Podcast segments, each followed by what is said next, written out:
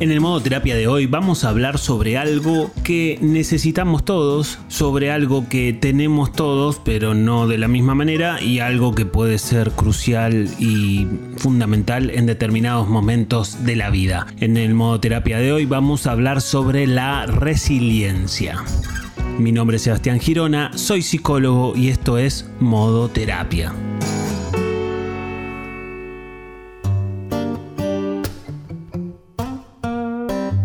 La palabra resiliencia la habrás escuchado varias veces en los últimos años, se ha puesto de moda, se, le ha dado mucha visibilidad a esa palabra y todos creo que más o menos que sabemos o tenemos una idea de qué va la cosa, pero me parecía que era interesante poder pensar un poco más acerca de, esta, de, este, de este recurso tan necesario que tenemos. Viste que la palabra resiliencia viene de la física la psicología le ha pedido prestada, entre comillas, ya creo que se la, se la robó prácticamente la palabra, ya se la, se la expropió a la física y se la quedó la psicología.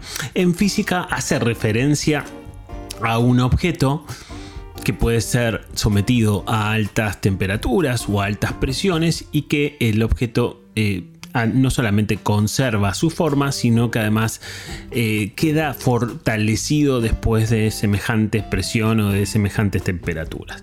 Por supuesto, trasladado a nosotros las personas es la capacidad que tenemos para transitar crisis, para poder sostenernos en la adversidad y además no solamente, aunque conservemos o, cambiemos un poco la forma, salgamos fortalecidos traducido al, al, saber popular, sabes que siempre me gustan mucho los refranes, sería como la lógica de que lo que no mata fortalece.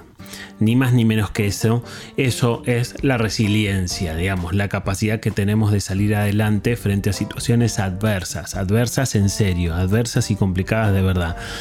Todos tenemos resiliencia, todos, no hay nadie que no la tenga, pero claramente algunas personas tienen más que otras. A veces te, toca cruzarte con gente que decís, bueno, ¿cómo hace esta persona para seguir adelante, para sostenerse, para, para quedar en pie?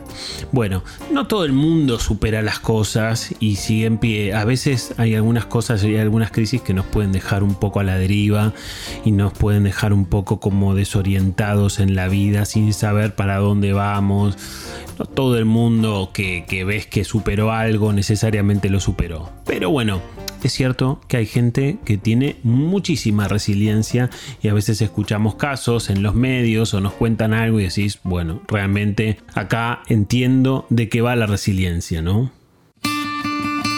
Viste que cuando estamos tristes o cuando estamos angustiados o cuando estamos pasando por una crisis, Muchas veces quizás te suene lo que te voy a decir, a mí me pasa, tenemos la sensación de que eso malo que nos está pasando, no sé, no se termina más, va a durar un montón de tiempo, es infinito, va a ser terrible, no ves la luz al final del túnel.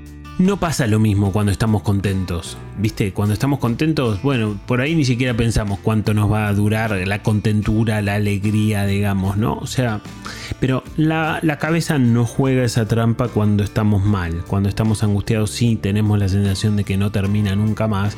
Y es ahí a donde más necesitamos esa resiliencia. Pero te preguntarás ¿Qué, hace que una persona sea más resiliente que otra? ¿no? Digo, creo que es una parte fundamental para poder pensar cómo podemos lograr ser un poco más resilientes de lo que somos si es que consideras que, que no lo sos tanto como lo necesites, ¿no? Bueno, una de las cuestiones fundamentales para ser resiliente es la flexibilidad psicológica. Yo te he hablado de la flexibilidad psicológica como uno de los atributos psicológicos más importantes que podemos llegar a tener en la vida y uno de los atributos psicológicos que más importantes van a ser en el futuro porque el futuro nos va a presentar muchísimos cambios en términos de tecnología, en términos de inteligencia artificial y la capacidad de y flexibilizarnos frente a esos cambios va a ser crucial el que no tenga esa flexibilidad psicológica la va a pasar mal o le va a costar mucho más. Entonces la flexibilidad psicológica también nos permite adaptarnos y también es un atributo fundamental para la resiliencia. ¿Por qué? Porque la flexibilidad psicológica nos va a permitir aceptar situaciones que no podemos cambiar. También hemos hablado en modo terapia de la negación y muchas veces cuando nos pasan cosas malas, adversas, lo negamos, lo barremos abajo de la alfombra, lo pateamos para adelante y eso es todo lo contrario a la aceptación. Muchas veces esas cosas negativas que nos pasan tienen que ver con la lógica de cuánto vamos a tardar en aceptarlo. Sobre todo, por supuesto, estoy hablando de cosas que no podemos cambiar, aunque quisiéramos no podemos cambiar. Entonces, la flexibilidad psicológica me permite a mí aceptar más rápidamente aquella crisis que empiezo a transitar o que voy a tratar de transitar.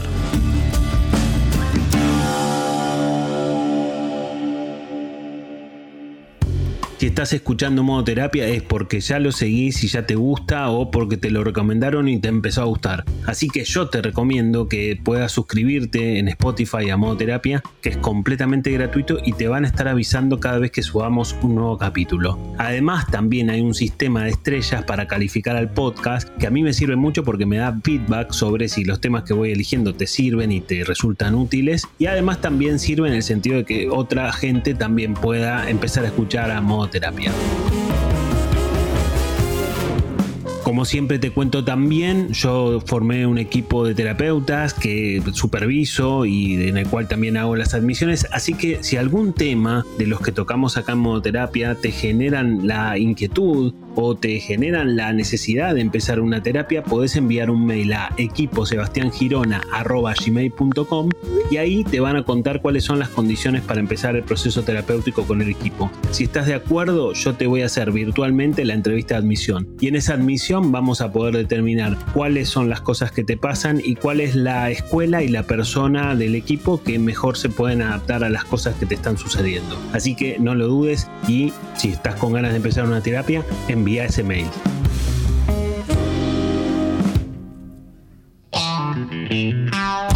Otra de las cosas que nos permiten ser más resilientes, para mí es un atributo fundamental, psicológico, que muchas veces necesitamos también aplicar en otras cuestiones como ansiedad, como otras cuestiones también que hemos hablado en modo terapia, es la perspectiva tomar perspectiva en nuestra vida muchas veces nos permite eh, tener una visión un poco más precisa acerca de lo que está pasando y cómo se encaja eso en el contexto general de mi vida con mis cosas.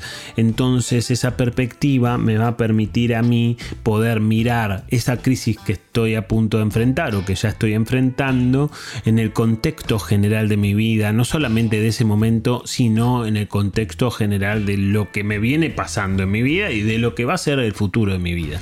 Y entonces esa perspectiva también se presenta como un aspecto fundamental a tener en cuenta si queremos ser más resilientes.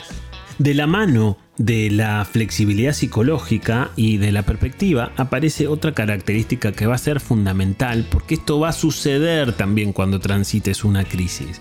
Y esto que viene de la mano es la capacidad de reinventarnos la capacidad de cambiar de forma. Por eso te decía que en una crisis podemos conservar o cambiar la forma, pero incluso salir más fortalecidos, pero la forma pasa a ser algo que tiene mucha importancia porque probablemente yo necesite reinventarme a partir de esa crisis que estoy transitando, probablemente necesite aprender cosas nuevas, aprender cosas que todavía no sé, aprender cosas que pensé que no iba a poder aprender, no sé, enfrentarme a mis prejuicios. Y esa reinvención va a permitir que yo pueda salir airioso de esa crisis. Y también va a poder permitirnos que más adelante podamos mirar para atrás cuando haya pasado un tiempo después de esa crisis y yo pueda entender que si no me hubiera pasado aquello malo que me habría pasado, yo hoy no estaría haciendo tal cosa o yo hoy no habría aprendido tal otra o yo hoy no podría ser quien soy porque aquello que me pasó me sirvió para que yo pueda estar más fortalecido por haber superado aquella crisis. La resiliencia también termina impactando en nuestra, en nuestra autoestima porque nuestra autoestima se ve engrosada a partir de haber logrado superar algo adverso. Y a partir de ahí aparece otra cuestión, si querés ya una herramienta más concreta para poder pensar cómo podemos enfrentar una crisis que puedes estar atravesando en este momento o que puede que nos toque atravesar más adelante. Y es la pregunta de la crisis o la oportunidad. Es la la necesidad que muchas veces tenemos de hacer lecturas acerca de las cosas que nos están pasando y acá la lectura viene por hacernos esta pregunta. Esto que me está sucediendo en este momento, yo lo voy a ver, yo lo voy a leer como una crisis o como una oportunidad. Es una pregunta crucial, te lleva por caminos muy diferentes la respuesta que elijas. Entonces, si eso que te está pasando lo entendés como una oportunidad, estás ahí a punto de tomar el camino que te va a permitir reinventarte, reconvertirte en algo diferente y entonces ahí vas a encontrar un montón de cosas valiosas, aunque lo que te esté pasando sea duro y sea difícil. Si lo vas a ver como una crisis o lo vas a ver como algo negativo, como un riesgo, entonces probablemente vayas por un camino que esté más cerca al miedo que otra cosa y entonces ahí la resiliencia va a estar debilitada, tu resiliencia va a estar debilitada.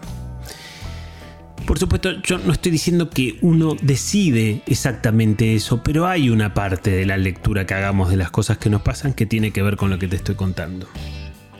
Entonces, habrá que pensar cómo enfrentas esas situaciones, habrá que pensar qué tan flexible sos para transitarla, habrá que pensar también cuál es tu capacidad de reinvención y también la capacidad de tener perspectiva frente a los problemas que se te presenten. Ojalá que te haya gustado este capítulo y sobre todo ojalá que te haya servido. Si crees que a alguien le puede servir, a alguien que conozcas, a un amigo o un familiar, estaría bueno que lo puedas compartir y ojalá también que puedas escuchar el próximo capítulo. Mi nombre es Sebastián Girona, soy psicólogo y esto es Modo Terapia.